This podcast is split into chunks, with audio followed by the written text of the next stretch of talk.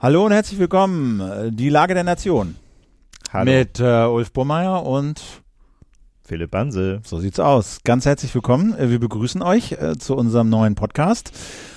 Schön, dass ihr eingeschaltet habt. Wieder hätte ich jetzt fast gesagt. Aber dem ist ja noch nicht so richtig bei der ersten Folge. Ja, ich weiß nicht, mein Name ist Philipp Banse. Äh, Der eine oder andere mag mich kennen von anderen Podcasts und aus dem Radio als Journalist. Ulf, wer bist du? Ja, ich bin Ulf Burmeier, Jurist von Hause aus, aber auch immer wieder gerne ähm, so ein bisschen auf den Nerdwiesen des Lebens unterwegs, ähm, von, von iOS-Programmierung ähm, bis alle möglichen Skriptsprachen und so ein bisschen Serveradministration. Ich versuche also im Bereich, im Bereich Technik auf, ähm, so habe ich es auf dem Laufenden zu bleiben. Das war nämlich ähm, ursprünglich mal ein Hobby und dann habe ich mir damit mein Studium finanziert äh, als Server-Admin an der Uni in Leipzig.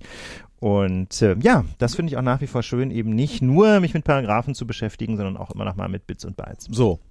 Warum machen wir das Ganze hier? Lage der Nation klingt ja ein bisschen äh, dicke Hose, das ist aber auch Absicht. Das muss so sein. Ja. Also ich würde auch sagen, jetzt der bescheidene Podcast, der sich auch mal mit Politik auseinandersetzt oder so, hätten wir das jetzt nicht nennen können. Nein, das wäre irgendwie auch langweilig gewesen. Ja. Aber es soll ein, es soll ein neuer Polit-Podcast werden. Ähm, denn es gibt im Fernsehen merkwürdige Talksendungen, die man dann auf Twitter immer ganz gut verfolgen kann. Aber ähm, wir haben so den Eindruck, im Fernsehen geht es alles ein bisschen zu schnell. 20 Sekunden sind schon lang im Fernsehen und wir wollen über- Überlänge.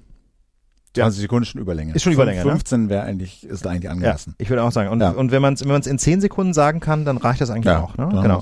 Und wir denken eigentlich, dass es viele Themen gibt, über die man länger als 10 oder 20 Sekunden nachdenken kann. Und ähm, wir sind beide ja keine Politprofis, wir beobachten den Politikbetrieb. Genau. Du mit einer mit einer juristischen Expertise, das finde ich so ganz charmant, ne, dass du natürlich so ein bisschen so netzpolitische Perspektive und Datenschutz klar, aber ähm, diese juristische Perspektive, die lässt sich ja durch ganz ganz ganz viele Politikfelder ziehen. Das betrifft Innenpolitik natürlich. Also da, da verspreche ich mir eine ganze Menge. Und bei mir ist es natürlich so, ich bin natürlich irgendwie, klar, journalistisch unterwegs, verfolge das eine oder andere.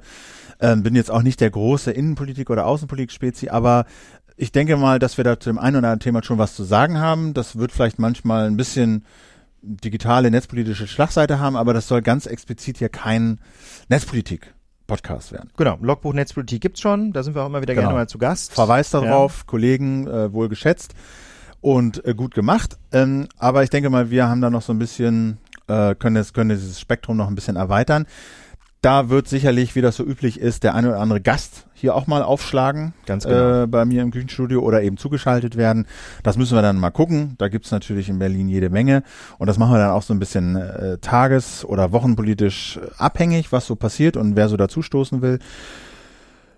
Wöchentlich machen wir es, immer freitags, Das ist der Plan. nachmittags. Denn am Wochenende hat man im Zweifel am meisten Zeit, um sich ähm, so ein paar Gedanken zu machen.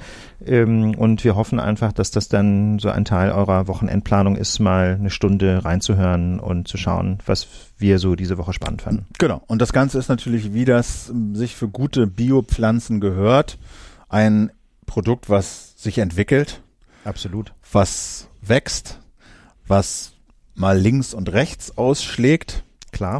was schwer zu prognostizieren ist, en Detail. Aber ich denke mal, so den Rahmen, den haben wir gesteckt.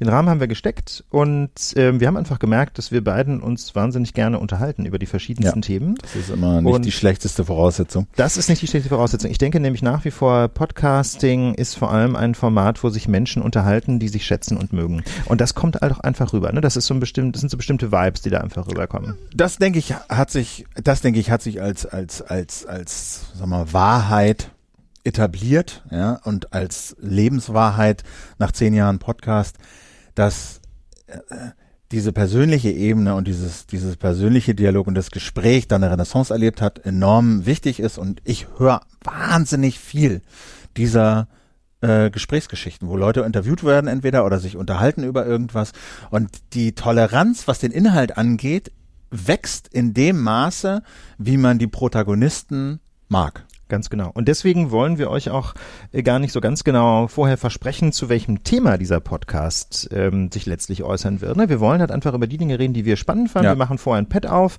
Wir schreiben so drei, vier, fünf Themen rein, sammeln Links dazu, versuchen uns ein bisschen mehr einzulesen, als man das vielleicht äh, normalerweise schaffen würde, um ähm, auch klar den einen oder anderen Inhalt noch rüberzubringen und äh, aber worum es genau gehen wird, wir können euch nur versprechen, um die Dinge, die wir in dieser Woche spannend fanden und von denen wir glauben, dass sie auch noch über den Tag hinaus spannend bleiben werden. Genau. Und womit wir heute anfangen, ist so ein Misch, denke ich mal, aus äh, Netzpolitik und ein bisschen anderer äh, Politik und Wochengeschehen. Das erste Thema ist Hate Speech im Netz, hast du aufgeschrieben. Ähm, genau. Warum? Genau, es gab ähm, in der Tat einen aktuellen Anlass dazu. Und zwar ging am Donnerstag durch die Medien, es hat endlich mal Durchsuchungen gegeben wegen Hate Speech im Netz. Die Polizei, Landeskriminalamt Nordrhein-Westfalen hat Durchsuchungsbeschlüsse erlangt gegen eine Reihe von Leuten wegen verschiedener strafrechtlicher Vorwürfe. Da ging es also um Hate Speech im engeren Sinne, also Volksverhetzung. Ähm, es ging aber auch um das Verwenden von Kennzeichen verfassungswidriger Organisationen. Ja, auf Deutsch wird es wahrscheinlich ein Hakenkreuz gewesen sein oder was ähnliches ähm, und vergleichbare Straftaten. Jedenfalls ging es gegen Leute, die im Internet rechtsradikale Propaganda verbreitet haben. Und das finde ich ausgesprochen spannend, denn in den letzten Wochen ging ja so oft äh, durch die Medien, ähm, die Strafverfolgung lag brach, dachte man. Ne? Da passierte eigentlich nicht viel. Und wie ist die Genese jetzt von diesem Ding? Wie kam es dazu? Das hat die Polizei nicht gesagt, aber es gibt eine Spezialeinheit in Nordrhein-Westfalen zur Bekämpfung eben von Hate Speech im Netz. Und ich habe den Eindruck, dass, ähm, dass die einfach mal gezielt ein paar Fälle rausgesucht haben, von denen sie glauben, dass sie sie auch nachweisen können. Das ist nämlich gar nicht so einfach, ähm, Hate Speech auf Facebook zum Beispiel nachzuweisen. Deswegen gab es bislang auch so wenig äh, Ermittlungsverfahren oder jedenfalls so wenig Verfahren, in denen auch was passiert ist. Die meisten sind ja einfach eingestellt worden. Und warum ist das so schwer? Ehrlich gesagt, vor allem, weil Facebook nicht mitspielt. Das äh, soll man nicht glauben, aber Facebook ähm, hat bislang sich alles andere als kooperativ gezeigt, wenn die Polizei oder die Staatsanwaltschaft versucht hat, offensichtlich strafbare Inhalte auf Facebook auch mal straf zu verfolgen. Also Christopher Lauer, hm, kennt ja vielleicht der ein oder andere, ehemaliges Mitglied der Piraten, ja. aber immer noch Mitglied der Piratenfraktion hier im Berliner Abgeordnetenhaus, der hat vor einiger Zeit das mal ähm, Versuch. Der ist nämlich bedroht worden auf Facebook, ähm, damit ihn zu ermorden. Ja, ist auch eine Straftat, Bedrohung. Und ähm, der hat dann Strafanzeige gestellt und er genießt natürlich so einen kleinen Promi-Bonus hier bei der Berliner Polizei auch und hatte dann quasi so seinen eigenen Beamten, den er regelmäßig angerufen hat und deswegen konnte er ziemlich gut verfolgen, wie denn eigentlich diese Ermittlungen gelaufen sind. Also er ist äh, innenpolitischer Sprecher, glaube ich, der Piraten. Genau, ganz ne? genau, genau ja, und, genau. Und äh, wie ich finde, macht er das auch sehr gut, weil er auf der einen Seite die Polizei kritisiert, wenn sie aus seiner Sicht über die Stränge schlägt. Ja, Stichwort Riga Straße irgendwie, so ein linkes Wohnprojekt, das ziemlich aufgemischt worden ist mit zweifelhaften, äh, zweifelhaften Gründen. Äh, ähm, auf der anderen Seite aber versucht er auch wirklich die Polizei zu verstehen. Also macht immer wieder Praktika und das finde ich zum Beispiel sehr gut an seiner Arbeit, kritisch sein, aber auf der anderen Seite er versucht er die Polizei zu verstehen und ähm, und wirklich sich ein Bild zu machen, wie die eigentlich arbeiten so und ähm, na gut und der war jetzt eben hat er eben eine Strafanzeige gestellt wegen dieser Bedrohung auf Facebook und hat dann mit diesem Beamten vom LKA den Fall ziemlich eng begleitet und geschaut, wie sich das so weiterentwickelt. Ja, und äh, hat darüber übrigens auch was geschrieben, das packen wir in die Show Notes. Es gibt einen Text in der Zeit, ähm, 2016-09, Christopher Lauer Facebook-Bedrohung. Ähm, schreiben wir in die Show Notes rein. Ja. Ja, genau, muss ich jetzt nicht die ganze URL nee, vorlesen. Nee, genau, das machen wir, das findet sich dann. Das ist ja, Genau. Ähm, ja, jedenfalls, also Christopher Lauer hat diesen, hat das mal mit der Zeit zusammen aufgeschrieben und ähm, Facebook hat immer wieder gesagt, ja, wir kooperieren, aber im Ergebnis haben sie eben doch nicht kooperiert. Und das heißt auf Deutsch, sie haben also zum Beispiel nicht die IP-Adresse herausgegeben, von welchem Anschluss das eigentlich kam, und haben auch sonst keine Daten rausgegeben. Und das war nicht unter Klarnamen. Das kann ich dir gar nicht mehr sagen, ob das nicht unter Klarnamen ist. das habe ich mich immer gefragt. Wenn das Klarname ist, dann ja. müsste sich das doch relativ schnell machen lassen? Oder ist das kein Beweis, nur weil da steht Philipp Banse? Na, ich kann ja auch ein Philipp Banse Profil auf Eben, Facebook genau. öffnen. Ne? Ja. Also genau, das ist, ein, das ist eine super Frage. Wie weist man eigentlich nach, wer auf Facebook was gemacht hat? Also der Klassiker ist, selbst bei Profilen, die unter, unter ähm, Klarnamen geführt werden, dass die Leute einfach sagen, ja, das ist natürlich mein Facebook-Profil, aber da bin ich gehackt worden, verdammte Tat. Ja, da hat einfach irgendjemand hat sich mein Passwort besorgt und dieser Eintrag, dieser eine Eintrag ist nicht von mir. Und deswegen muss man quasi so ein bisschen Space, äh, Facebook spezifisch ermitteln. Man muss also wirklich so ein bisschen ähm, um den Klarnamen herum ermitteln, um nachweisen zu können, dass, ähm, dass es auch tatsächlich die Person war, die das Facebook-Profil scheinbar betreibt. Betreibt. Aber wie machst du das? Also wenn, ne, unter meinem Namen, okay, du könntest sagen, da ist, das ist ein Posting unter meinem Namen, mhm. das ruft zum Mord auf und ich sage, äh, ja, das ist schon mein Profil. Also das kann man ja nachweisen, dass das mein Profil ist, oder? Auch da fängt es schon an, ne? Da muss man natürlich auch gucken. Also wenn das hängt so ein bisschen davon ab, wenn du jetzt zum Beispiel angibst, du betreibst das Küchenstudio, dann ist klar, da gibt's nur einen Philipp Banse. Ne? Wenn man aber jetzt, ich sag mal, Florian Müller heißt und ansonsten nicht viel da steht und auch kein Foto, auf dem man zu erkennen ist, dann geht's auch schon da ja, los. Ne? Geht schon los. Ne? Aber der Witz ist ja, dass viele Leute ähm, auf Facebook inzwischen äh, selbst krasseste strafrechtlich relevante Inhalte posten unter Klarnamen mit, mit Angabe des Arbeitgebers oder gar mit Angabe der Adresse, Wohnort, Freunde und so. Also es gibt schon viele Leute, bei denen man das Profil auf den ersten Blick ziemlich gut zuordnen kann. Aber selbst dann muss man ja noch weiter nachweisen, dass auch dieser konkrete strafbare Inhalt jetzt von dem Inhaber kam. Ja. Okay, aber, aber selbst so ein Profil kann ich ja faken. Also ich meine, ne, jemand ja. kann ja unter meinem Namen irgendwas anlegen und behaupten, er ist und Arbeitgeber und Geburtsdatum und Pipapo anlegen. Also du kannst das ja sozusagen ja, äh, die Identität übernehmen oder klauen, wenn du so willst. Oder eine doppelte Identität oder bauen. Oder doppelte ne? Identität bauen. So, ne? Das ist dann nochmal so das Problem. Ich muss dann nachweisen, dass ich das nicht bin, sondern dass das irgendein anderer da mich imitiert. Das kann mal schwerer und mal leichter sein. Genau. So. Aber in der Regel wird wahrscheinlich relativ unstrittig sein, dass ein bestimmtes Facebook-Profil von einer Person betrieben wurde. Und dann geht's aber nur darum, kommt dieses Posting, dieses konkrete genau äh, strafrechtlich relevante Posting von dem. Und das musst du dann wieder, kannst du eigentlich nicht machen, nachweisen ohne Hilfe von Facebook?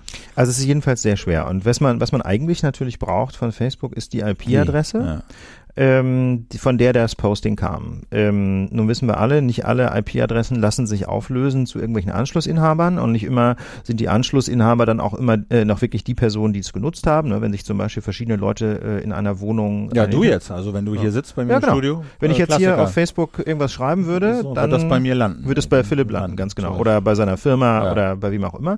Aber trotzdem ähm, geben die IP-Adressen natürlich schon häufig Hinweise. Nicht immer, aber eben sehr häufig geben sie doch Hinweise und ähm, deswegen ist das schon ein Problem, wenn Facebook nicht mitspielt. Aber wie ist denn das dann? Ich mir, das habe ich mich schon öfter gefragt. Ähm, das setzt ja voraus, dass äh, die Telekom oder der, der Internet-Service-Anbieter das dann auch gespeichert hat.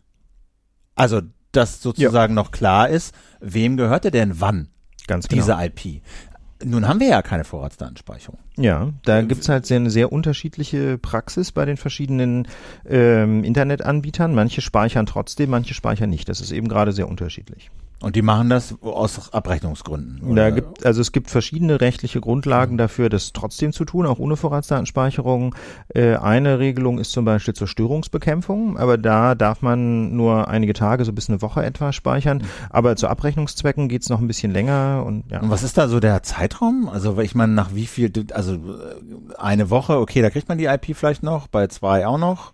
Ja, da Bei einem Monat wahrscheinlich, oder? Also das muss dann schon auch schnell gehen, oder? Das muss dann eben schnell gehen. Und das ist genau der Punkt, wo dann eben wieder Facebook ins Spiel kommt. Also man würde von denen eigentlich erwarten, dass sie diese Information sehr schnell rausrücken, denn es kann ja nicht so schwer sein, das in den Datenbanksystemen von Facebook zu finden, wer jetzt hinter welchem Eintrag steht. Das ist im Zweifel irgendeine Zeile in einer Datenbank und ähm, da wird die IP schon gespeichert sein. Aber, und da ähm, kommt jetzt wieder der Artikel von Christopher Lauer ins Spiel, ähm, da spielen die eben nicht mit, sondern da verweisen die dann an alle möglichen Stellen Stellen. Da wird man dann von Pontius nach Pilatus geschickt bei Facebook und im Ergebnis bekommt man die Information entweder gar nicht oder jedenfalls so spät, ähm, dass man zum Beispiel nicht mehr rausfinden kann, wer jetzt hinter der IP steckte.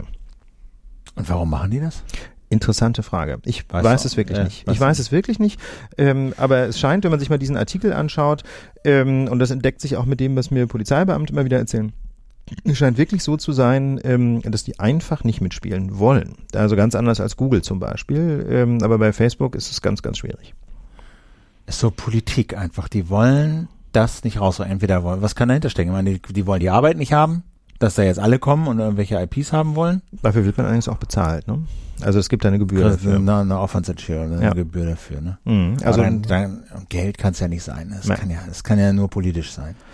Ich denke, also eine denkbare Erklärung, ich weiß nicht, ob die zutrifft, aber eine denkbare Erklärung ist, ähm, wenn sich das rumspricht, auf Facebook kann es sein, dass man sich strafbar macht, kann es sein, dass man da irgendwie einen Strafbefehl kassiert oder, oder sonst was.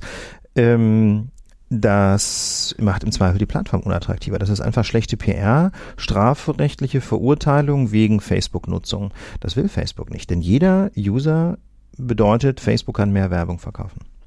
Und ich könnte mir einfach vorstellen, dass die sagen, nee, wir wollen einfach mit Strafrecht nichts zu tun haben, weil das letztlich schlechte PR ist. Aber diese PR, Straf, äh, Facebook ist der Hort von Menschenhass und Rechtsradikalen geworden. Die wandern ab von diesen ganzen äh, Nazi-Foren, ja, Ja, ja. schließen ihre Nazi-Webseiten, Ja, und gehen zu Facebook. weil die alle zu Facebook gehen. ja. Das ist Das, auch krass. das kann es ja irgendwie auch nicht sein, so, ne? Also das kann doch nicht in deren Interesse sein. Vielleicht ist es auch einfach eine Form von Überforderung, dass sie einfach noch nicht so richtig die entsprechenden Policy-Entscheidungen getroffen haben im Hintergrund. Denn man muss ja sehen, ähm, generell ist ja die, die Strafverfolgung wegen der Äußerung bestimmter Inhalte auf Facebook aus amerikanischer Perspektive ganz heikel, nicht? Denn ähm, die Amerikaner haben ja eine völlig andere Vorstellung von Free Speech, dessen, was man eben sagen darf und was man nicht sagen darf, und ähm, lassen da viel weitere Spielräume. Also zum Beispiel so ein, so ein Verbot von Nazi-Propaganda ist für, für Amerikaner kaum erträglich. Ne? Das ist aus deren Sicht einfach Zensur. Und ich könnte mir vorstellen, dass die einfach ein Problem damit haben, ähm, Zensur quasi durch nachträgliche strafrechtliche Ermittlungen zu unterstützen. Ja, also das wäre noch die, das wäre noch so die freundliche äh, Interpretation des Ja. Ganzen. Also wie gesagt, es gibt die wirtschaftliche Interpretation, ne, dass also, wenn man die Leute abschreckt von der Facebook-Nutzung, dann kann man weniger Werbung verkaufen. Es gibt die, sage ich jetzt mal, äh, kulturelle ja, ähm, Interpretation, dass die Amerikaner einfach da die Vorstellung haben, nein, es soll nicht zensiert werden, man darf bei uns mehr oder weniger sagen, was man will, solange man keine nackten Brüste zeigt, ne, denn da haben ja dann auch die Amerikaner Probleme. Ähm, ich weiß es letztlich nicht. Okay. Ta Fakt, ja. Okay, und jetzt hat es aber die Untersuch äh, Durchsuchung gegeben äh, in, in NRW. Ganz äh, genau. Okay, das waren Leute, die auf Facebook Hass geäußert Das- strafrechtlich sich geäußert hatten. Ja, das Relevant. weiß man nicht so richtig. Also wenn man mal, äh, wenn man mal genau in die Pressemitteilung guckt ähm, von der Polizei, dann steht nicht so richtig drin, wo die sich geäußert Ah, haben. Also okay. ich gehe davon aus, dass es wohl auf Facebook war, aber Ah. das beweisen kann ich das nicht. Ah, Theoretisch okay. könnte das auch irgendein anderes Forum gewesen sein. Und ähm, we- weiß man, wie die sich geäußert haben? Kennt Nee. man kennt man alles nicht, sondern Man man, weiß weiß, nicht, nur einfach Hass, äh, Aufruf zu Straftaten wahrscheinlich äh, und Genau, also es gibt, deswegen Hausdurchsuchung. Genau, es gibt so eine Pressemitteilung von der Polizei, die aber, verlinkt, ja, die suche ich gerade, die suche ich gerade kurz raus. Ähm, und die ist eben sehr, sehr unspezifisch, interessanterweise, was mich auch gewundert hat, aber vielleicht ist das so ein bisschen, um die, um die Ermittlungen nicht zu gefährden oder so, ähm, wo die sich eben nur unpräzise geäußert haben. Es gab eine Reihe von Hausdurchsuchungen, das ist ohne alles, was sie gesagt haben. Ah, okay. Und ähm, inwiefern ist das signifikant? Also ich meine, das sind ja Tausende solcher Äußerungen, die man überall jederzeit finden kann. Und dann sind da, ich weiß nicht, ich nehme an, jetzt nicht auch nicht tausende Wohnungen durchsucht worden, sondern eine sehr überschaubare Anzahl. Ja. Äh, welch, von welcher Bedeutung ist das? Na, ist es auf jeden Fall mal ein Zeichen, Es dass äh, Facebook ist eben auch kein Tata, Tata, rechtsfreier Raum, ja. Äh, oder welches, welche Plattform auch immer Dass da. du das mal sagen würdest. Also, der Deutschlandfunk berichtet, das LKA mh, hat im vergangenen Jahr eine Einsatzgruppe zur Bekämpfung rechter Online-Hetze eingerichtet. Also offensichtlich ist es eine Soko-Nazi-Hetze. Ja? Okay. Und diese Soko sucht gezielt nach strafrechtlich relevanten Hasspostings. So soll es gewesen sein. Naja, es geht, wenn man nur will, ne? Es geht, wenn man nur will. Und das finde ich ist auch eine interessante Nachricht in der Tat, ähm, wenn man wenn man sich nur so ein bisschen engagiert. Also man jetzt, wenn die Strafverfolgungsbehörden sich engagieren, dann kann man eben auch durchaus Hetze im Internet verfolgen. Und äh, das wiederum ist aus meiner Sicht deswegen eine wichtige Botschaft, ähm, weil es, glaube ich, in diesem Bereich ohne Strafverfolgung einfach nicht gehen wird. Ähm, also gerade Facebook ist ja so eine Plattform, auf der Counter-Speech, ja, also Gegenrede, Ja, ja. Widerspruch einfach nicht so richtig funktioniert. Aber ich habe neulich von jemandem gehört, der ziemlich eng, äh, jetzt nicht bei Facebook arbeitet, aber in dieser Materie sehr eng mit Facebook zusammenarbeitet. Hate Speech. Ja. also von so einer NGO, äh, die auch regelmäßig von Facebook konsultiert wird und mit denen sie auch Beratungen machen und äh, genau in dies, zu diesem Thema. Und ähm, aus deren äh, Führung sozusagen kam äh, die Ansage, dass Facebook wohl ernsthaft erwägt, den Algorithmus anzupassen. Nämlich dahingehend, dass du in den Okay. Newsstream Ja. von äh, Rechtsradikalen Ja. Counterspeech eingespeist bekommst. Aha.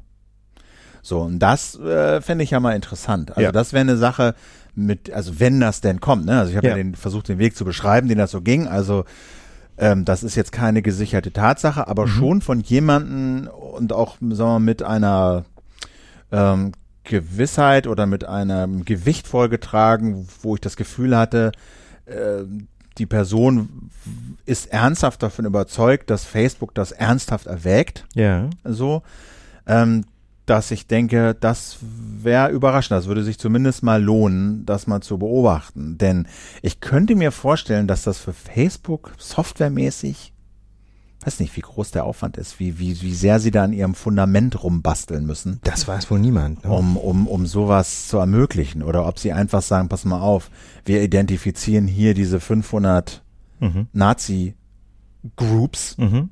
und in die streuen wir hin und, oder in die Leute, die da drin sind, so Merkmal, Mitglied in diesen fünf, in einer dieser Mhm. 500 Nazi-Groups und wir speisen da hin und wieder mal Nachrichten von hm, hm, hm ein. Ja. Also wenn du das so ganz klein machst, dann kann ich mir vorstellen, dass das relativ simpel ist, so, ne? Ja. Aber, ähm, Aber algorithmisch und, und quasi automatisiert. ja, also da, weil, wie gesagt, da stecke ich nicht so drin, aber das war die Ansage, dass die Okay, das wohl ernsthaft äh, erwägen. Das finde ich ja mal auch interessant.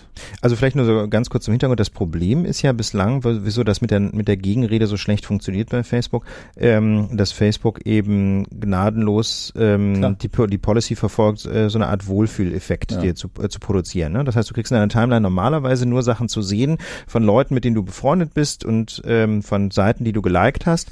Und da ist einfach die Wahrscheinlichkeit wahnsinnig hoch, dass du die Sachen likest, die du halt gut findest. Das heißt, in deiner Timeline werden dir normalerweise Inhalte präsentiert, die sich mehr oder weniger mit dem decken, was du so, sowieso denkst. Ne? Stichwort Filterbubble. Genau, aber sie haben jetzt ja durch diese äh, fünf neuen ähm, Reactions, Ja, haben sie ja mehr Marker. ja, stimmt, ja. Ja, Ne? Und zwar ordentlich mehr Marker. ja. So, Das ne? heißt, da kriegen dann die Nazis unter Umständen bald Sachen eingespeist, die sie mal mit Hass gemarkert haben. oder mit- so. ich, mit weiß nicht, wie Dislike. sie, ich weiß nicht, wie sie da vorgehen. Ja, also Daumen runter gibt's ja interessanterweise nee, nicht. Ne? genau, Das Daumen runter. Ja. Das war ihm, das war Zuckerberg wohl zu, zu, zu destruktiv, zu negativ. Und das Ja. klingt natürlich immer so ein bisschen nach PR und bla bla bla. Aber ich kann das auf eine Art schon nachvollziehen, dass es so Mhm. dieses, dass du dieses Dissen ja. Nicht willst, sondern du willst irgendwie Wut oder ich weiß nicht, was da jetzt noch ist, so Lachen, Trauer. Trauer, oder so oder Ärger oder sowas, ja.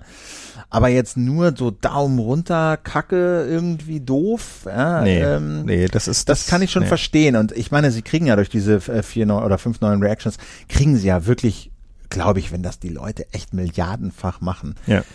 Ein, ein ganz neues Set an, an, an, an sag mal, Bewertungen für Ja. Posts, ja, und Ja. wo ich glaube, da kannst du dann, auch wenn du keinen Daumen runter hast, schon wesentlich genauer aussortieren. Ja.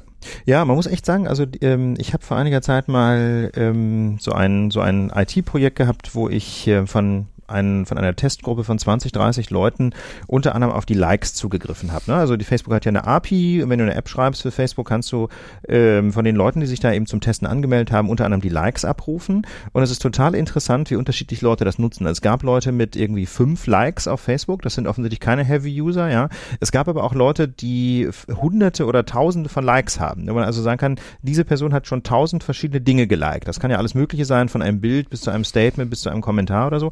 Aber ich glaube, wenn eine Person tausend Sachen geliked hat und man das algorithmisch vernünftig auswertet, dann kann man einfach extrem gut prognostizieren, ob die bestimmte Dinge gut oder schlecht Ja, finden, da ne? gab's ja auch schon Tausende unter, also Tausende, aber gab es ja schon auch Untersuchungen, die anhand deiner Likes, Mhm. deiner like, deines Like-Profils eine Wahrscheinlichkeit für bestimmte Eigenschaften Ja. Errechnen konnten. Ja. Verheiratet, nicht verheiratet, schwul, nicht schwul. Ja. Äh, also Sachen, die Ja, konnten genau. sie dann mit einer zum Teil sehr signifikanten Wahrscheinlichkeit ableiten aus dem, was du bisher geliked hast. Ja, diese App, die ich da gebastelt habe, die hatte ähm, unter anderem eine Funktion, ähm, dass sie prognostizieren musste, wie nah sich Menschen stehen. Und ich habe dann einfach mal aggregiert, wie viele quasi gemeinsame Likes sie haben, gemeinsame Freunde und so.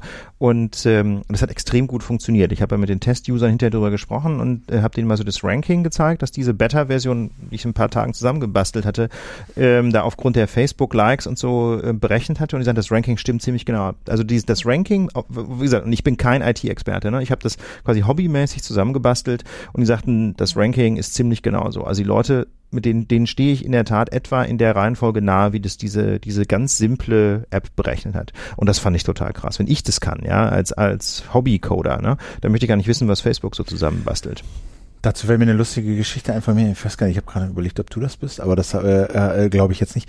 Irgendjemand hat mir erzählt, dass er ein Projekt macht und dafür eine URL reservieren wollte und die so nahe liegt, so, ja. so irgendwie so so so eine naheliegende URL. Ja. Die hat aber natürlich irgendwie schon jemand. Ja. Und äh, den oder die hat er dann auch schon ein paar Mal angeschrieben. Und dann hat er aber festgestellt, dass eine Freundin von ihm den kennt. Ach. Und das war auch wieder so ein Ding. Das ist quasi um oder Doch, das habe ich dir erzählt. Das warst das war ich, ja, ja, ja, ja. Die kenne ich, genau. Also genau, ich habe meine Weile in New York gelebt und äh, dort habe ich eine. über LinkedIn warst du das, ja? ja, genau. Mhm. Ah. Das hat LinkedIn mir dann berechnet, dass ich also den den Inhaber Ach, dieser ja. Domain tatsächlich über Genau, eine Ecke kenne. Ja, ja. Das ist schon krass. Ja. Eine random Domain. Das hätte ja sonst irgendwie Ja, äh, eine Abkürzung. Genau. Spaghettimonster.aq sein können. Nee, eine random, So. eine random Abkürzung, drei Buchstaben, ja, irgendwas.org, ähm, kann ich noch nicht drüber reden. Genau. Kommt in, kommt auch bald mal public, aber können wir noch nicht drüber reden. Und ähm, ja. Genau, und diese Domain hat ein Typ irgendwie aus den USA reserviert. Ich weiß nicht mehr genau. Ich glaube, Genau. es war Chicago oder Detroit oder so. Und als ich den mal gegoogelt habe, kam raus, der hat also so eine so eine Musikfirma, das ist irgendwie so ein Musikproduzent und der hat äh, wiederum natürlich ein LinkedIn-Profil. In Amerika hat man das ja. Und der ist also dann, äh, mit dem bin ich verbunden über diese Freundin in New York, die in der Werbeagentur arbeitet. Alright. Alright. Also, ähm, genau, also Hate Speech, äh, das wird uns sicherlich erhalten bleiben. Ich meine, äh, Facebook hat ja diese Als Thema meinst du erhalten äh, bleiben? Ja, als, als Thema erhalten bleiben und auch als als als Phänomen natürlich erhalten bleiben. Facebook hat ja diese Hate Speech Moderatoren äh, quasi äh, angestellt, angeworben hier bei dieser Bertelsmann Tochter hier in in Berlin. Hat man davon mal wieder was gehört? Also nur, dass die noch nicht die Arbeit aufgenommen hat. Gerüchteweise heißt es, 200 Leute sollen da Ja. mittelbar für Facebook arbeiten, aber eben interessant, auch Facebook stellt die nicht selber an. Ne? Es wird natürlich outgesourced, sodass man das auch, wenn die öffentliche Diskussion ähm, sich beruhigt hat, kann man das ganze Ding auch schnell wieder zumachen. Ja? Unterschrauben, ja. Also mal ganz ehrlich, ähm, wenn es Facebook wirklich ernst meinen würde, damit hätte ich erwartet, dass sie einfach eine deutsche Tochter äh, gründen und Leute einstellen. Das macht man nicht. Das finde ich schon mal so ein kleines bisschen verdächtig, dass man das so aufbaut, dass man quasi auch morgen den Stecker wieder ziehen könnte. Ähm, ich finde auf jeden Fall ganz wichtig, dass diese Einheit nicht nur Sachen löscht, sondern dass diese Einheit auch alle Dinge zur Anzeige bringt und zwar konsequent, ähm, die tatsächlich strafrechtlich relevant sind. Jetzt nicht irgendwie Zweifelsfälle, aber es gibt ja eben leider, leider auf Facebook, wenn man sich mal Perlen Mhm. aus Freital anguckt, ne, dieses Dokumentationsblog, äh, gibt es auf Facebook ja dutzendfach, wenn nicht hundertfach jeden Tag klar strafrechtlich relevanter Inhalte. Und ich denke, die müssen auch ähm, konsequent zur Anzeige gebracht werden. Äh, nicht zuletzt auch, um bei den Strafverfolgungsbehörden die Sensibilität dafür zu wecken, wie krass dieses Problem eigentlich ist. Ne? Und, ähm, und wenn es denn tatsächlich so ist, dass man durch Strafrecht irgendwie auch Normen bekräftigen kann, irgendwie der Allgemeinheit klar machen kann, hey, das ist nicht okay, äh, jemanden mit einer Straftat zu bedrohen, das ist nicht okay, zum Hass gegen Fremde aufzurufen, ähm, dann finde ich, dann müssen diese, diese Facebook-Leute auch nicht nur Sachen sperren, sondern da müssen sie die klaren Fälle auch zur Anzeige bringen. Zu dem Thema bist du ja auch auf der CeBIT, habe ich gesehen. Korrekt. Korrekt, am Montag. Das ist äh, eigentlich in meinen Augen der wichtigste Grund, dahin zu gehen. auf die, auf die Cebit. Ja, Ulf Burmeier. Zu Heise. Ulf Burmeier zu Hate Speech beim Heise stand. Ja, ja, Jörg Heinrich Äh, und ich unterhalten uns Genau, am also ich, Montag ich, muss, ich war ja schon skeptisch geworden. Ich muss das gerade mal raussuchen. Heise, Heise ist ja der CeBIT sehr verbunden. Ne? Das muss man ja, das muss man ja auch mal sagen. Ne? Also die, äh, der Heise Verlag äh, ist in Hannover ansässig und ich glaube, die waren, die, die waren schon auf dem Messegelände noch bevor äh, da irgendwie der erste CeBIT-Stand aufgebaut wurde vor, Vermutlich. vor 40 Jahren oder Ja. so. Ne? Waren Ja. die sozusagen die erste, die als Zelt aufgeschlagen haben. Als, als Jörg Heinrich noch Pfadfinder war, stand er da schon. stand er da schon und hat gesagt, hier müsste mal was stattfinden. Oh, und ähm, genau, und die hatten so eine geile Meldung, so mit der sie irgendwie die Cebit anpreisen wollten. Und da dachte ich schon so, au Backe. Oh, Backe. Ja, das die, die ist, Cebit ist so ein kleines bisschen has-been irgendwie, ne? also, na, die haben sich halt geändert. Ich glaube, als Messe funktionieren die tatsächlich. So, die sind halt so eine Fachbesucher-Industriemesse und als solche funktionieren sie wahrscheinlich. Ja. So, ne? Weil äh, da gibt's halt, wenn du halt die große Datenbank für dein mittelständisches Unternehmen kaufen willst mit Telefoniesoftware und äh, Roboter hinten dran, Gehst du da halt hin, dann ja? gehst du da halt hin. Ja, also ich bin als Kind auch immer hingegangen. Ich hatte, ich hatte einen Freund, dessen Vater irgendwie Informatiklehrer war und der hat uns dann immer mit seinem Passat mitgenommen. Dann bretterten wir morgens um acht über die Autobahn nach Hannover und dann sind die Jungs da irgendwie über die, über die Messe geturnt. Das war sehr lustig. Insofern, ich bin der Cebit aus alten Zeiten verbunden, aber war jetzt äh, in den letzten Jahren eigentlich immer nur noch bei Heise zu Gast. Genau, aber da, äh, genau, aber deswegen, ich habe diese Meldung gefunden, ne, die ist natürlich, ist schon ein Knaller auch und das macht dann natürlich noch echt das, den Mund wässrig. Äh, Cebit, äh, Heise, Heise schreibt, Cebit, ein Feuerwerk von Unternehmensanwendungen. Na Wo man dann. echt so denkt, ja, Ja. echt? Okay, Ja, dann müssen wir dahin, äh, Dann müssen ich. wir da auf jeden Fall hin. Ja, das wird jedenfalls stattfinden und ich, wie gesagt, wir sind den, wir sind diesem Verlag ja auch echt und vielen, die da arbeiten, total verbunden. Ja, und schätzen machen und super Arbeit. und machen super Arbeit.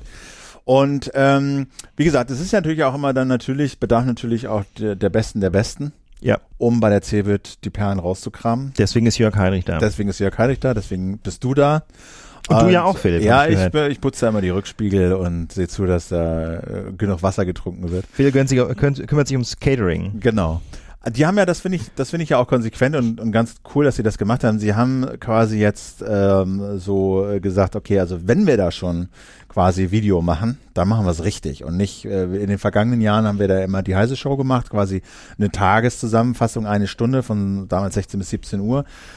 Ähm, dann haben wir, haben wir aber schnell gemerkt, äh, ja, jetzt steht die ganze Technik da halt schon rum. Ja. Ja. Und äh, einfach jetzt mal den Stream anzulassen, ist jetzt irgendwie auch nicht das Thema. Und dann äh, haben die Kollegen halt gesagt, ich habe den, ich habe den sehr, ich habe sie sehr dazu ermutigt und ihnen zugeredet und gesagt, man, da macht doch so ein Programm, da macht's halt von 10 bis 18 Uhr.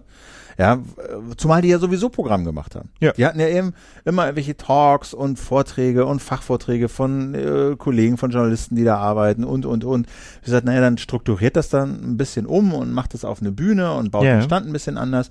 Und das haben sie jetzt gemacht und äh, finde das auch ganz cool. Und es gibt halt so eine Mischung aus Info und Spiel auch. Also es gibt so Ah, äh, cool. Je- Jeopardy. Ist ja nett. Ich wollte immer schon mal Jeopardy irgendwie moderieren.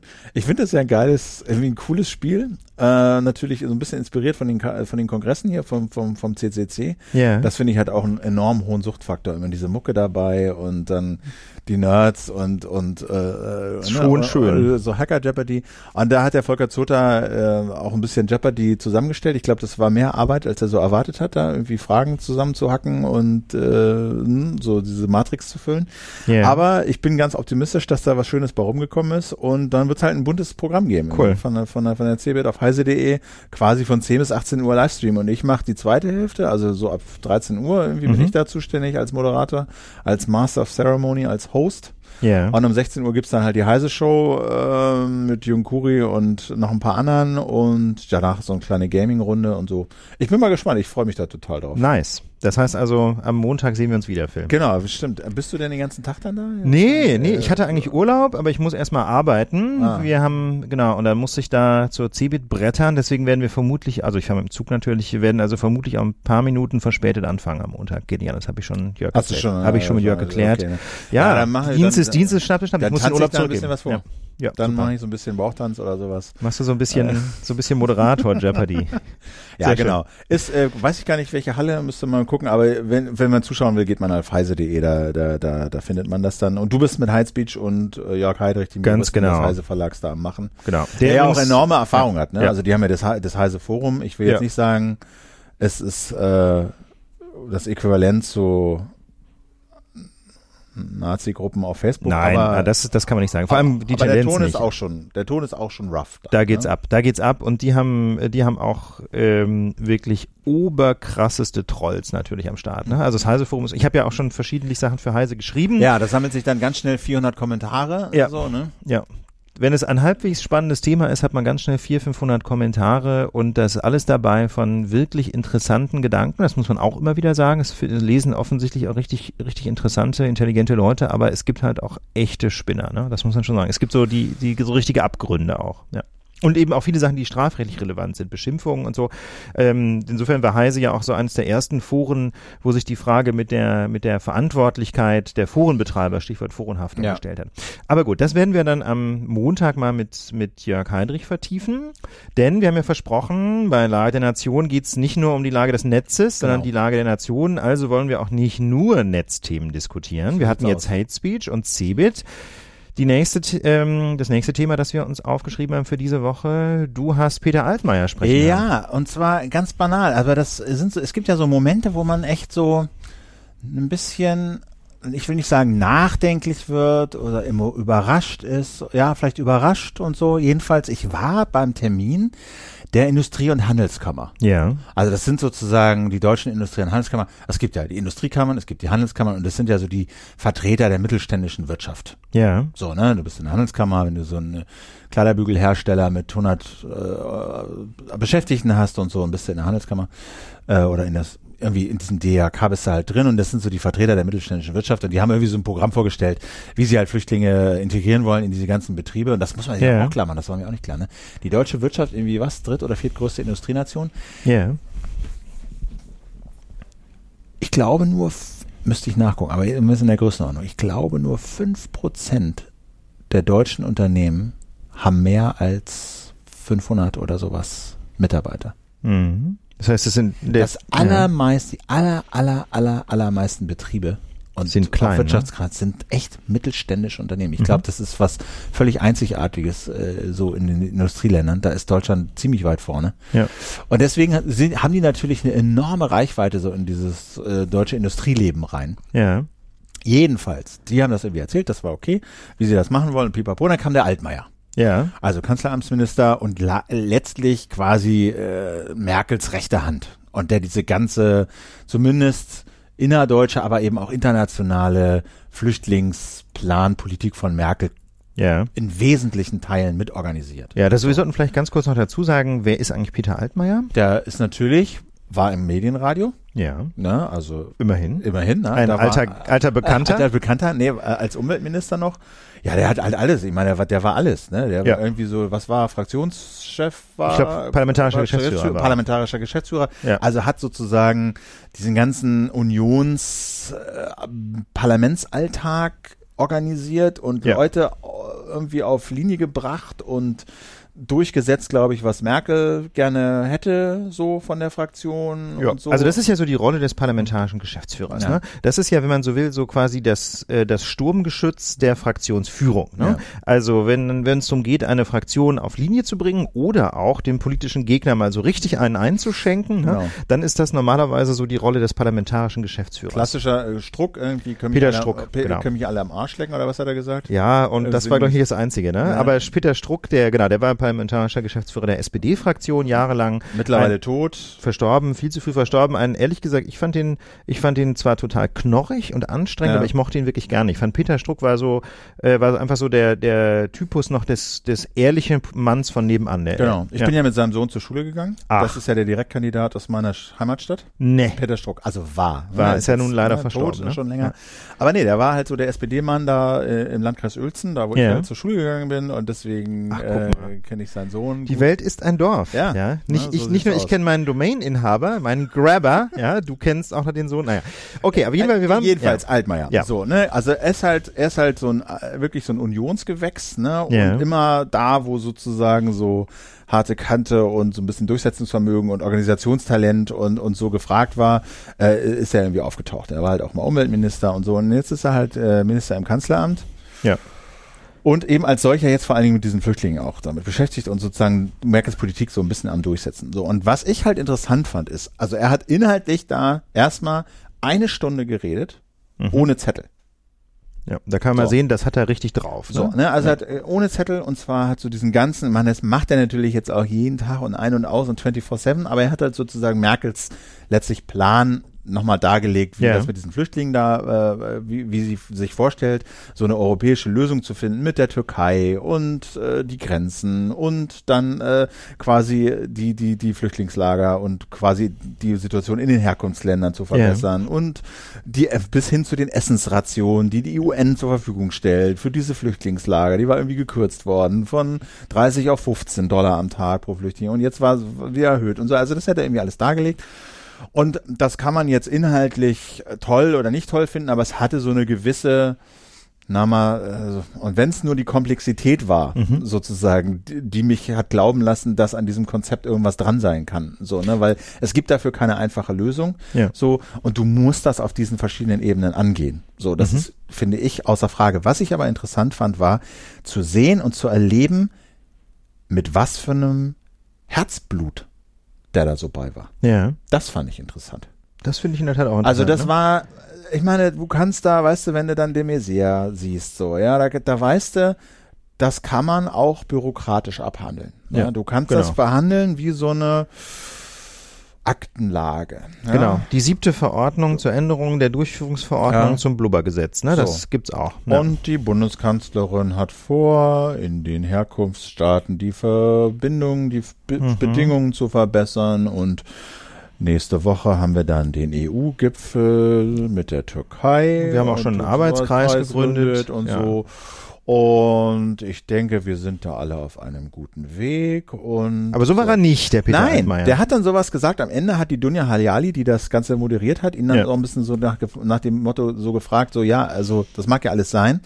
Aber äh, die Stimmung in der Republik ist schwer. Mhm. Es gibt äh, viele Leute, die echt ein Problem mit diesen offenen Grenzen und wir brauchen unbedingt eine Obergrenze und es kann nicht so weitergehen. Was sagen Sie denn da? ja. Und da hat er gesagt, wissen Sie was? Wir haben Wahlen Mhm. und wenn Ihnen das nicht passt, dann wählen Sie eine andere Partei. Das, ist mal ein klingt Statement. Wie, das klingt wie eine Selbstverständlichkeit, aber Ja. äh, da habe ich schon gedacht so, okay, das kann man auch anders machen. Das kannst du Ja. auch, da kannst du auch rumeiern und sagen, ja, und wir versuchen ja alle mit einzubinden und Ja. im Großen und Ganzen sind wir alle einer Meinung und so. Aber da hat der schon ganz klar gesagt, Leute, äh, das ist hier kein Wunschkonzert und Ja. äh, wenn ihr was anderes wollt, dann gebt eine andere Partei. Das finde ich ehrlich gesagt Also da total ich, spannend. ich ja. war, wie gesagt, ich war, ich war überrascht von diesem, von diesem Engagement und dem Herzblut, mit dem er das da vorgetragen hat. Ja. So und mit, also wo, wo ich zumindest so habituell und von seiner, von einer Vortragsart wirklich den Eindruck hatte, der ist davon überzeugt. Super. Ja, Der will das machen und der hält das für richtig und für einigermaßen, na gut, wie das immer so heißt, alternativlos. Natürlich gibt's Alternativen, man kann die Grenzen dicht machen und und und. Ähm, aber das war so mein Eindruck. Und ich Ja. hatte schon mal überlegt, ob man den, ob ich nicht einfach, ich habe das ja alles aufgenommen, ob man nicht einfach mal dieses Ding so mal äh, als vielleicht ähm, hier mal hinten ranhängt oder so an Ja. unserem Podcast. ja. Muss man sich ja nicht durchhören. Nö. Wenn wir hier vorbei sind, kommt halt Altmaiers Rede. Ja. Und oder? Wir fangen gleich mal an mit dem, mit dem Extra. Können wir nochmal, können wir noch mal zwei Minuten drüber, Drüber nachdenken? Aber so, ich ne? finde das sehr cool. Oder wir machen halt einfach einen Bonus-Track. Oder irgendwie. Ja. Finde ich Okay, sehr schön. so, Also das fand ich irgendwie interessant. Und jetzt gibt's ja die Situation, äh, wo ich nicht auch nicht so genau weiß, ne, wo auch heute die Süddeutsche drüber kommentiert hat. Also einerseits beklagt sich Merkel natürlich jetzt, dass äh, die Grenzen dicht gemacht werden, dass die Ja. Balkanroute dicht ist und dass Italien jetzt dicht gemacht werden soll und und und. Ähm, weil das natürlich nicht sozusagen ihrer offiziell vertretenen Politik entspricht. Gleichzeitig profitiert sie natürlich enorm davon. Ja, denn jetzt Ne? geht so ein bisschen der Druck runter. Ne? Jetzt geht der Druck runter. Bayern hat jetzt statt was 2000 am Tag wie bisher 80 äh, etwa, oder ja. 100 irgendwie sowas in der Größenordnung, die da ankommen. Wir haben nächste Woche zwei Landtagswahlen. Es ist natürlich drei Landtagswahlen sogar. ja, ne? ja. Ähm, natürlich ist das eine völlig andere Situation, als wenn jetzt das Wetter besser werden würde, der Frühling kommt Mhm. und wir haben statt 2000 auf einmal wieder 10 oder 15.000, die Ja. da jeden Tag kommen. ja. Äh, also der, sagen wir mal, der rein innenpolitische Effekt, Mhm. ja, spielt Merkel und der Union voll in die Hände. Das ist richtig. Wirkt ja. das für dich jetzt so wie, Hyb äh, nicht Hybris, sondern wie so Heuchelei? Nö, ich glaube nicht. Also ich glaube, denn also ich habe sogar den Eindruck, dass das ja ähm, eigentlich das ist, was Merkel immer angestrebt hat, nämlich ähm, dass man, dass man schon versucht, äh, an irgendeiner Stelle auch Grenzen zu schließen, nämlich an der, an den, nämlich die Außengrenzen der EU. Das ist ja das Grundprinzip eigentlich ähm, sowohl des Schengen-Systems als auch dieses Dublin-Systems in der EU zur Verteilung ähm, von Flüchtlingen, dass, ähm, dass zwar innerhalb der EU frei offene Grenzen herrschen, dass aber dafür natürlich die Außengrenzen geschützt werden. Und wenn jetzt die Türkei tatsächlich äh, die Grenze nach Griechenland schützt, ähm, dann entspricht das ja genau dem, wie das Grenzregime der EU von vornherein geplant war. Also und das hat Merkel ja auch immer gesagt, dass sie das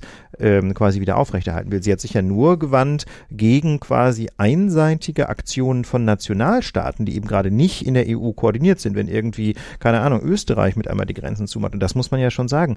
Ähm, was ist denn eigentlich der Effekt, wenn eine Binnengrenze innerhalb der EU gesperrt wird. Also abgesehen davon, dass häufig das schon technisch kaum noch geht, weil ja die Grenzen einfach abgebaut worden sind durch Schengen, ähm, führt das, wenn man es denn tatsächlich schafft, ja dazu, dass Leute einfach mitten im Wald irgendwo in Europa mit einmal unter katastrophalen Bedingungen kampieren müssen.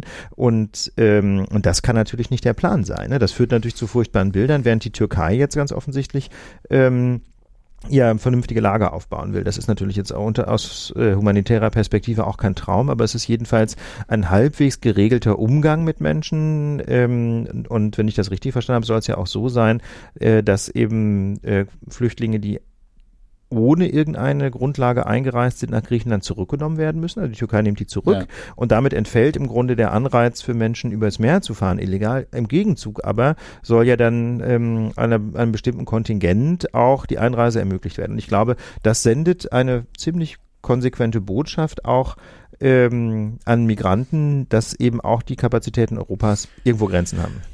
Führt dann aber gleich zum nächsten Problem, weil ja. die Leute natürlich jetzt über Libyen wieder ausweichen. So, ja. ne? Und äh, dann irgendwie nach Italien übersetzen, wie das ja auch schon mal war. Ja. Äh, eine längere Strecke, glaube ich mal. Ja, das sind ja hunderte von Kilometern über das Mittelmeer. Das, das, ist total weit. Klar. Das ist richtig weit. So, und du musst mit der Türkei jetzt schon große Kompromisse machen, ja, ja und da einige Kröten schlucken, ja. Ähm, versuch das mal mit Libyen. Also Libyen ist ja kein, ist State ist kein es gibt Staat, keinen Staat. So, genau. ne? Der ist ja. völlig zerfallen. Da gibt's eigentlich keine irgendwie geartete Staatsmacht. Ja. ja. Und da, glaube ich, wird das dann schon bedeutend schwieriger. Ja, also ich glaube, ich muss ganz ehrlich sagen, ich bin wahrlich kein Experte für Asylrecht, aber mein Eindruck ist auch, ähm, dass es irgendeine Form von Steuerung geben muss. Also und zwar letztlich aus zwei Gründen. Ich glaube, unsere tatsächlichen Kapazitäten, Menschen aufzunehmen, unterzubringen, denen eine Wohnung zu verschaffen und so weiter, die sind vermutlich noch lange nicht ausgeschöpft, auch wenn wir jetzt etwa eine Million Zuwanderer in wenigen Monaten äh, ins Land bekommen. Ich glaube, ich glaube, quasi technisch schaffen wir das schon noch, ne? wenn man das mal vergleicht mit den etwa 10 bis 12 Millionen Menschen, die nach dem Zweiten Weltkrieg ähm, damals ja vor allem nach Westdeutschland geflohen sind. Das haben wir auch geschafft. Klar, die hatten einen ähnlichen so kulturellen Hintergrund, das war einfacher, aber da gab es häufig konfessionelle Probleme, ja, wenn Protestanten aus Schlesien mit einmal in Oberbayern gelandet sind, die wurden ja fast so kritisch gesehen wie Moslems heutzutage. Das muss man auch, also, ne, das haben wir auch irgendwie geschafft. Also ich glaube, die, die technischen Grenzen noch nicht erreicht, aber das andere Problem, ähm, das ich sehe, ist quasi die Integrationsbereitschaft der Bevölkerung. Und ähm, da hat irgendwie niemand was davon, wenn wir eine, eine Nazi-Welle im Land haben. Nicht? Also man kann natürlich äh, oder man muss auch mit guten Argumenten versuchen, den Menschen klarzumachen, wir haben eigentlich kein Problem, ähm, kein echtes Problem. Diese Flüchtlingswelle ist keine Bedrohung unsere, unserer Sozialordnung. Im Gegenteil, viele Menschen äh, können wir sogar ganz gut gebrauchen eigentlich, ne, wegen unserer demografischen Situation und so. Aber ich glaube, wir kommen da irgendwo an Grenzen. Und wenn wir wirklich erfolgreich sein wollen, damit ähm, die Zuwanderer, die schon im Land sind, zu integrieren, dann muss man irgendwie ähm, auf die Zahlen Einfluss nehmen. Ich glaube, ähm, und das kann eben nicht bedeuten, Grenzzäune zu ziehen, sondern das kann eigentlich nur bedeuten, dass man, ähm, dass man versucht, Migration schon in den Herkunftsländern zu steuern. Ne? Das heißt also, die Situation da zu verbessern. Ja, das war ja auch der Weise, ist ja dieser, der, der Chef vom BAM, vom, Bundes, vom Bundesamt für Migration ja. und Flüchtlinge und, und von der, von der, von der Agentur für Arbeit, der ist da auch aufgetreten bei diesem ja. Handelskammer-Ding. Und der hat halt auch nochmal auseinandergetüdelt, äh, wie die Zahlen so sind. Ne? Ja. Also, das ist halt, ich habe jetzt vielleicht gerade nicht so, es gibt irgendwie 600.000, gut 600.000 600.000 in Deutschland, deren Status irgendwie äh, geklärt ist. Also entweder sind sie anerkannt oder Ja. werden geduldet, weil sie kein. Asyl kriegen, aber jetzt auch nicht wieder abgeschoben werden können wegen. Ne, Bürgerkrieg und Foltergefahr und so. Aber sie sind eben geduldet. Aber es gibt eben wohl 400.000 Leute, von denen man gar nicht weiß, wo sie sind. Ja. Die sind einfach Da. da. Irgendwie, Die haben sich aber ja. nirgendwo registrieren lassen. Man weiß null, nichts, niente darüber. Und ähm, da, sein Argument war halt, um 600.000 oder dann noch mehr Leute, die jetzt kommen, ne, integrieren und, und akzeptieren zu können, Ja. muss man halt irgendwie signalisieren und klar machen, dass es halt Leute, die, die, die wo man sich jetzt, wo man, wo, ne, wo, wo, wo der Staat sagt oder die Gesellschaft sagt, nee, also ihr seid gekommen, ist okay, aber äh, er entspricht halt nicht den Kriterien, Ja. nach denen wir euch hier behalten wollen, nämlich Ja. Asyl, Flüchtling oder eben eine andere Einwanderungsgrund, den es ja so nicht gibt, dass man natürlich auch Ja. noch schaffen müsste. Aber äh, die dann halt wieder zurückzuschicken und zu sagen, geht halt nicht, ähm, glaube ich, wenn das deutlich wird, dann äh, wird sich auch die Akzeptanz, Akzeptanz für diejenigen erhöhen, die aus tausend humanitären und berechtigten Gründen hier bleiben müssen oder sollen, Ja. dürfen. Das ist eben das Ding, nicht? Also ähm, man kann dreimal sagen, Leute, macht euch doch nicht ins Hemd, das schaffen wir schon irgendwie. Aber es gibt irgendwie auch eine gewisse, es gibt eben Grenzen der Bereitschaft. Deswegen, ich glaube, zu sagen, ähm, oder allen Menschen auf der Welt zu sagen, kommt doch her, das ist einfach irgendwie auch, das ist einfach unfair. Das ist, wäre ein falsches Versprechen. Und ich würde, ich würde sagen, ich, also ich rechne das Merkel nach wie vor sehr hoch an, dass sie sich gegen ähm, quasi wilde Flüchtlingscamps irgendwie an der deutsch-österreichischen Grenze ausgesprochen hat. Dass sie da einfach gesagt hat, das geht jetzt nicht und die Menschen, die eben schon mitten in Europa sind, die müssen wir jetzt eben auch reinlassen. Das finde ich nach wie vor einen humanitären Akt ähm, und den, den, den ich sehr bewundere, muss ich ganz ehrlich sagen. Ja, und diese Altmaier-Rede, die korreliert so ein bisschen mit Merkels Auftritt bei ähm, ähm, Dingsterbumster. Wie hieß sie? Anne Will? Bei Anne Ist- Will? Bei Anne Will ist sie aufgetreten. guck so selten Ja, Fernsehen. ich guck's, ich habe es auch nur hinterher ein bisschen angeguckt, die, so ein paar Kernstatements, ähm, wo zumindest mir so der Eindruck vermittelt wurde, dass sie doch relativ überzeugt ist von dem, was sie da tut Ja. und dabei bleibt. Ja, ich würde noch gerne ähm, einmal kurz zurückkommen auf das, was du eben sagtest über, ähm, über Peter Altmaiers Statement zu den Wahlen. Ja. Denn ähm, er hat ja sinngemäß gesagt, okay, es sind Wahlen, wenn euch unsere Politik nicht passt, dann müsst ihr uns eben abwählen. Und das finde ich, ähm, ist auch über den Tag hinaus ein total spannendes Statement, weil es nämlich so wunderbar anknüpft ähm, an bestimmte Eigenschaften unseres Regierungssystems. Ähm, und zwar Stichwort repräsentative Demokratie. Ähm, die Mütter und Väter des Grundgesetzes waren ja so ein bisschen skeptisch. Ne? Die haben ja 1948 insbesondere das Grundgesetz ausgearbeitet und 49 und die waren so ein bisschen skeptisch, was so quasi die demokratische Kompetenz ihrer Mitbürgerinnen und Mitbürger angeht. Ne? Aus gutem Grunde, man weiß ja, Hitler ist mehr oder weniger demokratisch an die Macht gekommen. Das heißt also, es gab viele Millionen Menschen, die das eine gute Idee fanden mit dem Nationalsozialismus. Und dementsprechend war man skeptisch und hat gesagt, wir bauen einfach möglichst wenig direktdemokratische Elemente ein in unser Grundgesetz und wir, ähm, wir schaffen stattdessen eine repräsentative Demokratie. Das, was im Grunde bedeutet, die Bürgerinnen und Bürger können nicht direkt in die ähm, Entscheidung treffen, politische Entscheidungen treffen, sie können sich nur für Leute entscheiden und die wiederum treffen dann Entscheidungen. Und da finde ich in dieser Flüchtlingskrise, die man ja, oder ich finde ja eigentlich nicht, dass es eine Krise ist, aber in dieser aktuellen Situation, ähm, da finde ich, sieht man wunderbar, warum das so eine schlaue Idee ist. Ja, man möchte, ich möchte gar nicht wissen, was hier los wäre, wenn jetzt in, auf Bundesebene Volksabstimmungen möglich wären. Ja, da bin ich mir relativ sicher, dass da gerade rechtsradikale Parteien schon die gruseligsten Ideen in Form von Volksbegehren und Volksentscheiden zur Diskussion gestellt hätten. Äh, das passiert jetzt aber nicht, weil es einfach nicht geht, sondern stattdessen hat man eben die Union gewählt, zum Beispiel mehrheitlich, ne, das ist ja die stärkste Fraktion im Bundestag, und die Union, die ja nun eigentlich immer eine sehr restriktive Flüchtlingspolitik verfolgt hat, selbst diese Union stellt sich jetzt hin, also jedenfalls in Gestalt ihrer Bundeskanzlerin, und sagt, liebe Leute, ich handle jetzt human. Ich lasse diese Leute, die mitten in Europa ohnehin schon sind, aber, ähm, aber irgendwie gestrandet sind an der Grenze, ich lasse die jetzt ins Land, äh, weil es eine humanitäre Notsituation ist. Und ich finde, das ist ein sehr schönes Beispiel, warum das mit der repräsentativen Demokratie so eine gute Idee ist. Dazu gibt's eine, fällt mir was ein, und zwar hat ein Kollege von dir, Hill Gruber, Ja, ein, ein Staatsrechtslehrer. ein Staatsrechtslehrer, Mhm. hat er sich dazu auch mal geäußert. Mit einem, den, mit einem, mit einem, mit einer Idee oder mit einem Argument, was ich dir auch mal vorwerfen wollte. Und zwar Ja. seine Argumentation war, die auch diese repräsentative Demokratie auf eine Art betrifft. Nämlich seine Argumentation war, es gibt jetzt quasi eine rechte APO, Ja. weil diese Ideen, Mhm. ja, muss man jetzt gar nicht von nationalsozialistisch oder oder oder Ja. so, sondern von von rechten von rechten Ideen Ja. keine Repräsentanz im Bundestag hat. Ja. Und sein Argument ist, äh, es, äh, also es ist so eine Art Zwischenargument. Nicht zu sagen, wir brauchen mehr direkte Demokratie, sondern wir brauchen mehr Parlamentarier, die direkt gewählt sind. Ja. Weil das, der Bundestag besteht ja zur Hälfte Ja. aus Parlamentariern, die über die Parteilisten reingekommen sind. Das ist wahr. Und die natürlich ihrer Partei gegenüber eine viel größere Loyalität im Prinzip erfinden, äh, empfinden, als gegenüber ihren Wählern.